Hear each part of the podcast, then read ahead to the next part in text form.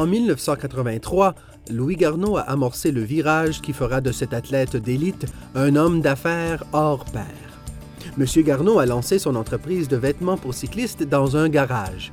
25 ans plus tard, cet entrepreneur est en tête du peloton dans son industrie et son marché est planétaire.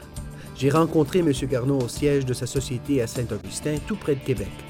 Nous examinerons le chemin qu'il a parcouru pour arriver là où il est maintenant et discuterons des raisons pour lesquelles les périodes de ralentissement économique sont le moment idéal pour acquérir un avantage sur la concurrence. Ici Michael Mancini, rédacteur en chef de Canada Export, le cybermagazine officiel du service des délégués commerciaux du Canada. Consultez le site canadexport.gc.ca pour vous inscrire. Cela ne prend que quelques secondes et c'est gratuit.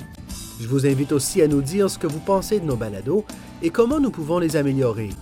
Si vous avez des idées d'articles ou encore des questions d'affaires à soumettre à notre réseau international de délégués commerciaux, n'hésitez pas à m'en faire part. Il suffit d'envoyer un courriel à canad.export à commercial international.gc.ca. Maintenant, place à notre invité.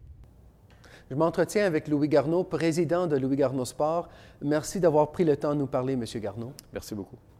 En 1983, vous avez fondé la compagnie.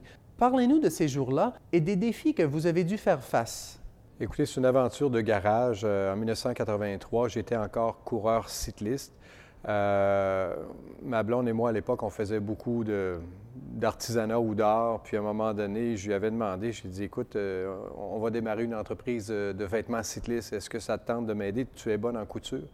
Alors, on est parti dans le garage, sans formation, sans rien connaître des affaires, mais on a décidé de faire des, des produits, des très, très bons produits. Et ce qui était intéressant à l'époque, on était les premiers au Canada à faire des vêtements cyclistes et aussi de les vendre tranquillement à travers le réseau des coureurs. Euh, ça, ça a été mon, premier euh, réseau. Mais euh, on a parti modestement, puis tranquillement, ben, je suis devenu un entrepreneur à temps plein, surtout en 1984, après les Jeux olympiques. J'ai pris la décision d'arrêter puis de me concentrer avec Monique mon épouse de 1984. Puis on, a démarré ensemble, puis on a lancé l'entreprise, euh, nos ventes à travers le Canada, puis aussi l'année d'après à travers le monde. Parlez-moi de, votre première expérience d'exportation aux États-Unis, parce que c'est là, c'était aux États-Unis que c'était la première fois. Hein? Écoutez, moi, j'ai dit, quand j'ai commencé les affaires, j'ai dit, il faut que je vende absolument aux, aux États-Unis, pas juste au Canada. Alors, je me suis en allé à Newport, Vermont. Et pourquoi Newport, Vermont? Parce que c'était une ville de vêtements, de textiles à l'époque. Et euh, je m'étais dit, euh, si je vais là, ben un, je suis pas loin de Québec, je suis capable d'y aller euh, aller-retour dans la même journée. Et il y avait beaucoup de main-d'œuvre au niveau du textile. Bien, le défi, ça a été à tous les jours des défis. Premièrement, oui, il y avait des couturières mais les couturières étaient habituées à coudre des, manteaux, des anoraks, donc ils n'étaient pas habitués à travailler des vêtements fins comme le vêtement cycliste avec des coutures extensibles.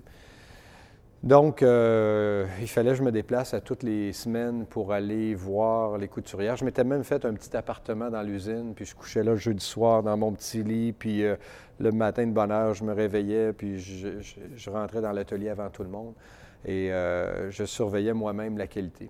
Mon plus grand défi, c'est que la première année, je voulais vendre au moins 500 000 et j'ai vendu 250 000 Alors là, ça a, ça a été un peu compliqué euh, au niveau des chiffres et pour moi aussi parce que euh, la première année, on, perdait de l'argent. Donc, on n'avait pas prévu. Moi, je n'avais pas prévu perdre de l'argent. Donc, euh, et quelques temps après, on est tombé en récession parce que je ne connaissais pas trop les récessions, c'était quoi? J'ai appris très, très vite.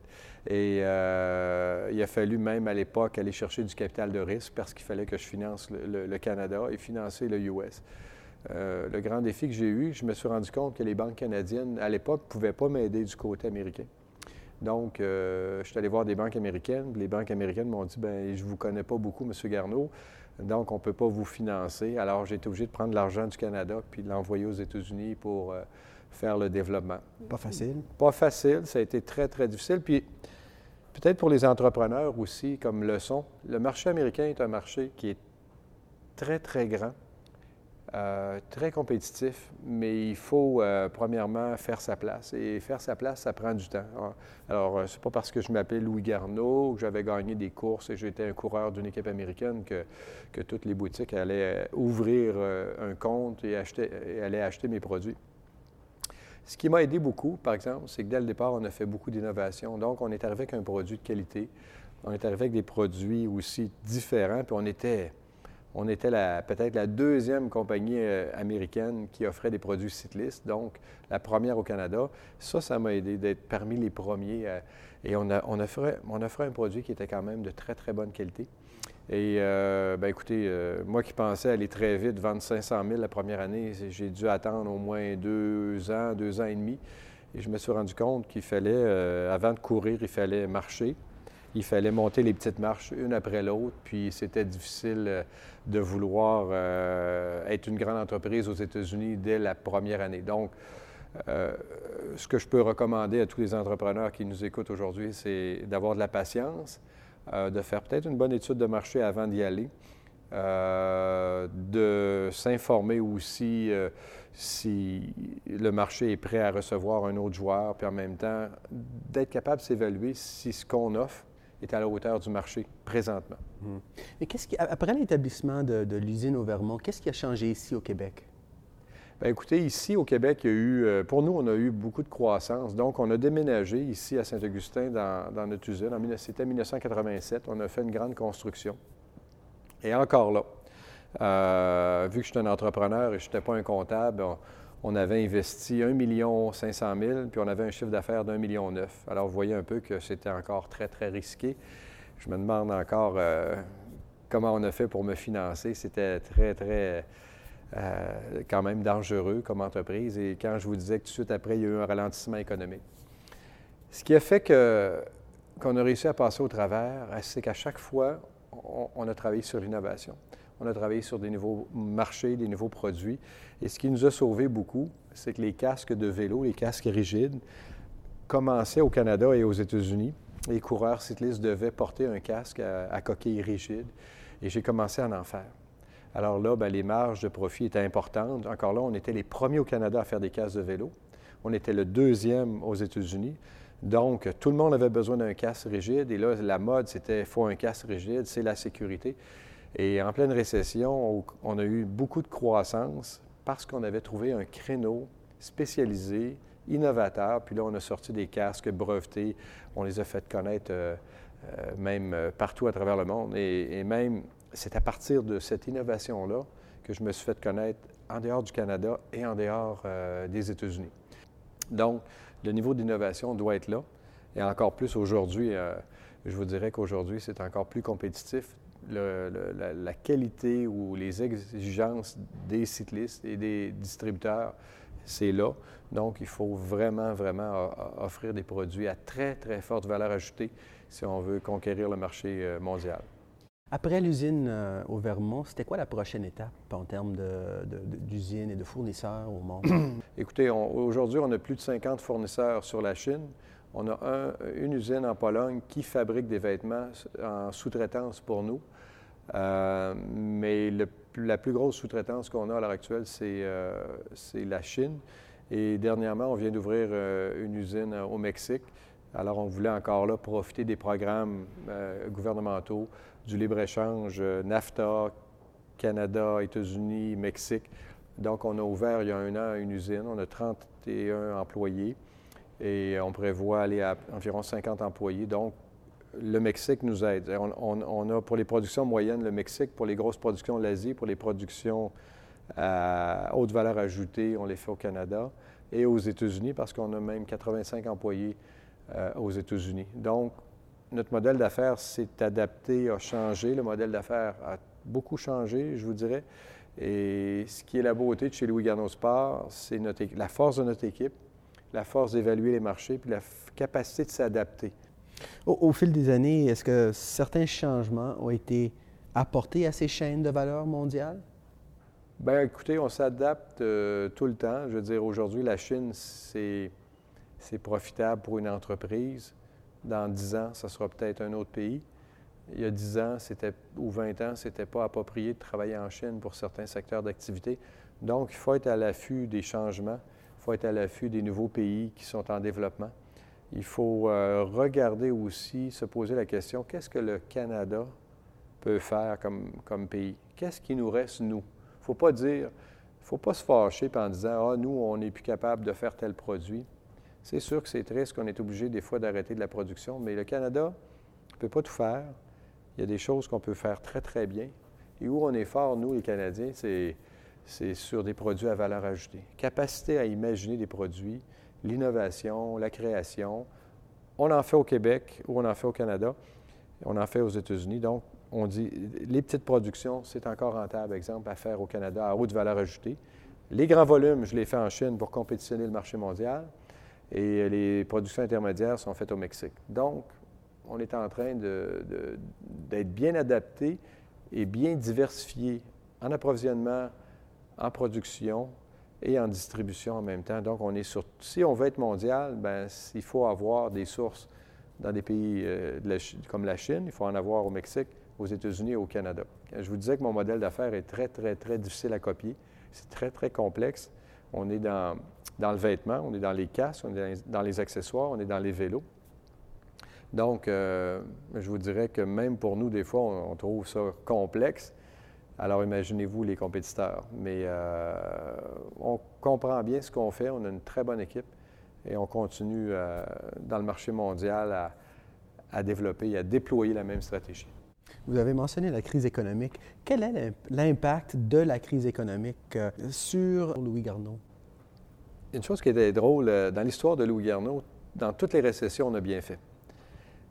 Et je vous raconte une chose, puis moi, je dis toujours, quand j'étais coureur cycliste, j'attaquais jamais vent de dos. Alors, j'attaquais toujours en haut d'une côte, vent de face, où c'était le plus dur. Et quand c'est dur, tu fais la différence avec les autres cyclistes. Et en affaires, c'est un peu comme ça. Quand c'est facile, tout le monde est bon, tout le monde a le vent de dos, euh, tout se vend, euh, et les gens, il y a beaucoup d'indiscipline quand, quand, on est dans des périodes de croissance euh, incroyables. Alors, les gens, même les marchands vont essayer des nouvelles lignes, des nouvelles compagnies. Mais quand la récession arrive, les détaillants vont acheter les meilleures marques. Ils vont dire, ben là, c'est le temps de rationaliser. On garde trois marques, on élimine toutes les autres qui ne sont pas tellement connues, on se concentre. Et, Garneau a toujours fait partie des marques importantes. Et on est un brand très, très fort. Et euh, moi, je dis, dans les récessions, c'est comme les courses de vélo. Quand c'est dur, c'est le temps d'attaquer. Il faut sortir notre meilleur dans les périodes économiques difficiles. Il ne faut pas dire, non, là, on va couper les dépenses, on va arrêter l'innovation, on va enlever des, designers, au contraire. Quand les récessions arrivent, je me dis très bien, les récessions, c'est le temps de faire le ménage et c'est le temps de bousculer les compétiteurs. C'est là que nous, on, a nos meilleures idées et c'est très inquiétant une récession. Nous, ça nous fait peur, mais de l'autre côté, on a peur, mais on dit, on va sortir les plus beaux produits, vous le voyez dans l'environnement que vous êtes, on va faire les plus beaux produits du monde parce que les gens ont besoin vraiment d'être séduits. Et euh, nous, ça nous porte à innover les récessions. Ça nous porte à être plus agressifs envers les compétiteurs. Ça nous amène à faire nos meilleurs produits et avoir nos meilleures stratégies de gestion. Puis je peux vous dire que ça marche. Quelle est l'expérience de la compagnie avec le service des délégués commerciaux du Canada? Écoutez, nous, on s'en sert dans les premières démarches euh, on fait les premières démarches d'information. On demande, euh, premièrement, quand on veut savoir les lois dans un pays, c'est quoi? Comment ça fonctionne? Comment on doit traiter, par exemple, les Chinois? Comment, euh, ils sont en affaires? Est-ce qu'on doit tout leur dire? Est-ce qu'on doit tout déballer nos, nos, stratégies? Donc, on a beaucoup de conseils qui sont de, des conseils pour l'introduction de nos affaires. Et un coup qu'on a l'information générale, on est capable après de travailler nous-mêmes et d'approfondir parce qu'on devient des spécialistes dans un pays. Mais euh, moi, je pense que je recommande à tout le monde de, travailler avec des délégués commerciaux dans chaque pays pour pas avoir. D'abord, on ne connaît pas ça au départ. Alors, pour aller vite, on les appelle. Ils nous donnent l'information. Ils vont nous donner, comme lorsqu'on a ouvert le Mexique, on a eu beaucoup de statistiques sur les travailleurs, les salaires, euh, comment ça fonctionnait, puis comment, quelles étaient les lois du pays. Donc, à chaque fois, ça a été très, très profitable pour nous autres. Moi, je le recommande. Alors, sinon, si on ne fait pas ça, on l'apprend, puis des fois, il est trop tard, puis euh, euh, on perd du temps, puis on peut perdre de l'argent. Donc, pour nous, euh, ça fait partie du procédé d'affaires de travailler avec les délégués commerciaux canadiens. Mhm. Monsieur Garneau, merci beaucoup de m'avoir accordé cet entretien. Merci beaucoup.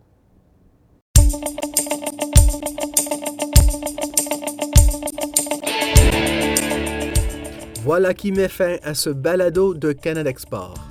Si vous êtes prêt à prendre de l'expansion à l'échelle internationale et avez besoin d'aide, communiquez avec le Bureau du service des délégués commerciaux du Canada de votre région.